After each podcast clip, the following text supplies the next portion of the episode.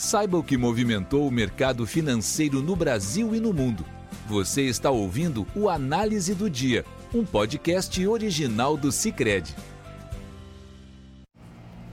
Olá pessoal, muito obrigado por nos acompanhar em mais um podcast do Cicred. Aqui quem fala é Luan Rezende Eduardo, da equipe de análise econômica. E hoje, no dia 11 de abril de 2022, nós vamos falar sobre os principais movimentos de mercado, tanto aqui no Brasil quanto no exterior. Iniciando pelos mercados europeus, os primeiros a fecharem no dia de hoje, ali no, no meio da tarde, né, esses tiveram um dia de ganhos, apoiado tanto por notícias corporativas, né, a nível mais local, quanto, por outro lado, limitados pela guerra na Ucrânia e seus efeitos, e principalmente por embargos ao petróleo da Rússia na União Europeia, que vem pressionando os preços de petróleo ao longo do dia de hoje. Né.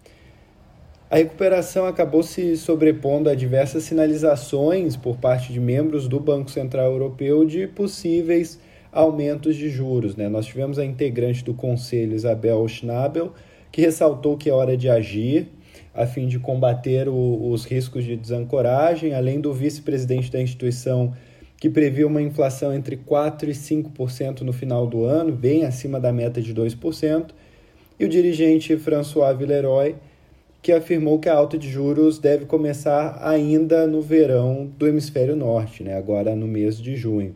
Além disso, a própria presidente do BCE, Christine Lagarde, também uh, indica que o programa de compra de ativos deve ser concluído no começo do terceiro trimestre e que a primeira alta de juros pode vir logo na sequência. Mesmo nesse contexto, os avanços pontuais das ações acabaram fazendo com que a maior parte dos índices tivesse um desempenho positivo. Né? A Bolsa de Londres, uh, o índice FTSE 100 fechou em alta de 1,24%, em Frankfurt o índice DAX avançou 2,10% e na Bolsa de Paris o CAC 40 subiu 2,50%. De modo geral, o índice pan-europeu Stock 600 refletiu uma alta de 1,74% disseminada nas, na maior parte das bolsas também de outros países da Europa. Né? Indo agora para os Estados Unidos, nós tivemos um dia um pouco mais negativo no país. Né?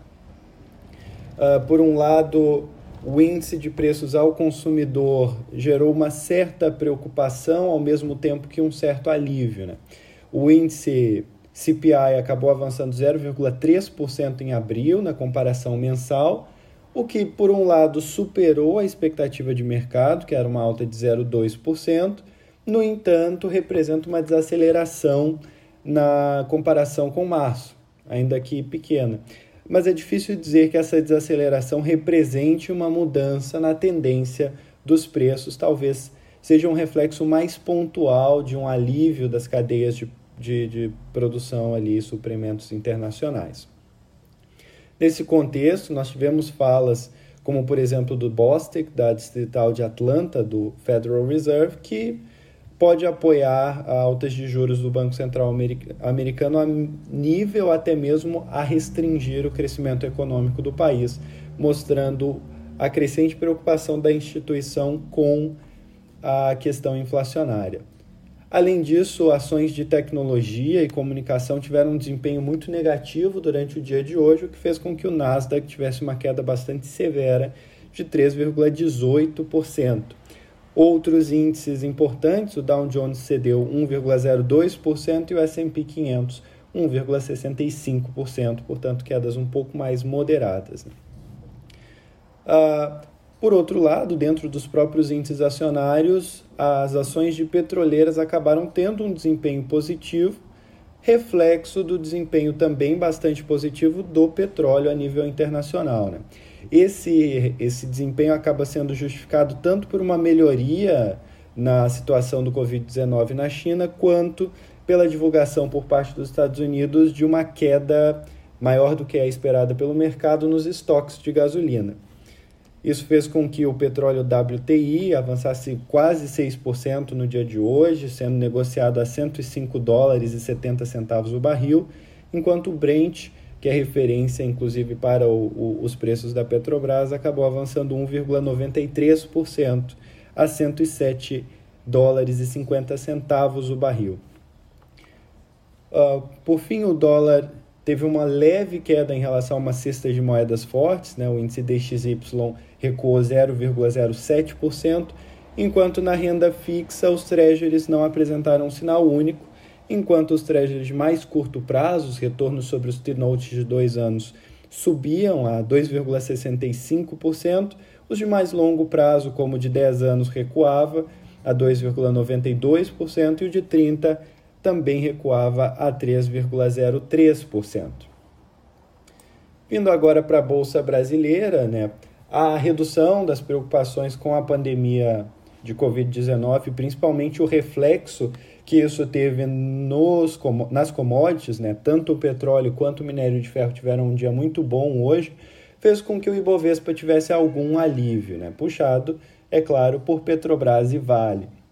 Além disso, o próprio setor financeiro também teve um desempenho importante, o que fez com que o índice Bovespa tivesse uma alta de 1,25%, sendo essa a primeira em uma semana. Desde a semana passada, o índice vinha uma, em uma sequência de quedas. Né? Além disso, nós tivemos hoje a divulgação do IPCA, que ficou um pouco acima do consenso, e o desempenho do dólar a nível internacional fez com que o real tivesse um, leve, uma, uma leve desvalorização. Né? O, houve um avanço, portanto, do dólar em 0,21% em relação à nossa moeda, levando o câmbio a fechar em 5,14 reais. Uh, por fim, os juros foram uh, refletiram principalmente a divulgação do IPCA para abril, que subiu 1%, 1,06%, superando um pouco as projeções de mercado de 1% e tendo um pico para o mês desde 1996, logo ali no início do plano real. Né? Com isso, ele acumula uma alta bastante preocupante de 12,13% e, apesar da desaceleração em relação a março, não reflete um panorama muito saudável. Essa desaceleração ocorreu principalmente pelo fato dos preços da energia elétrica terem caído bastante no período, uma vez que a gente saiu da bandeira de escassez hídrica para uma bandeira verde, o que puxou o, o, o índice de energia elétrica para baixo. No entanto, todos os índices mostraram avanços significativos e o índice de difusão, que mostra o quão uh, o quão difuso, né, em na quantidade de preços que foram impactados pela alta, nós tivemos um número de 72,25%, o que é a maior desde 2003. Outra reação bastante preocupante. Com isso, nós tivemos alta em toda a curva de juros, né? os depósitos inter, interfinanceiros, uh, os DIs, né, para janeiro de 2023 fecharam em alta de 13, a 13,33%, então subindo em relação a 13,27% no dia de ontem. O DI de janeiro de 24 encerrou o dia em 13,06% contra 12,87% no dia de ontem. E janeiro de 2027 avançou a 12,31% contra 12,19% no dia de ontem. Né? E com isso nós encerramos o podcast de hoje. Eu desejo a todos um bom final de dia e nos vemos amanhã. Até mais. Você ouviu o Análise do Dia, um podcast original do Cicred. Até a próxima.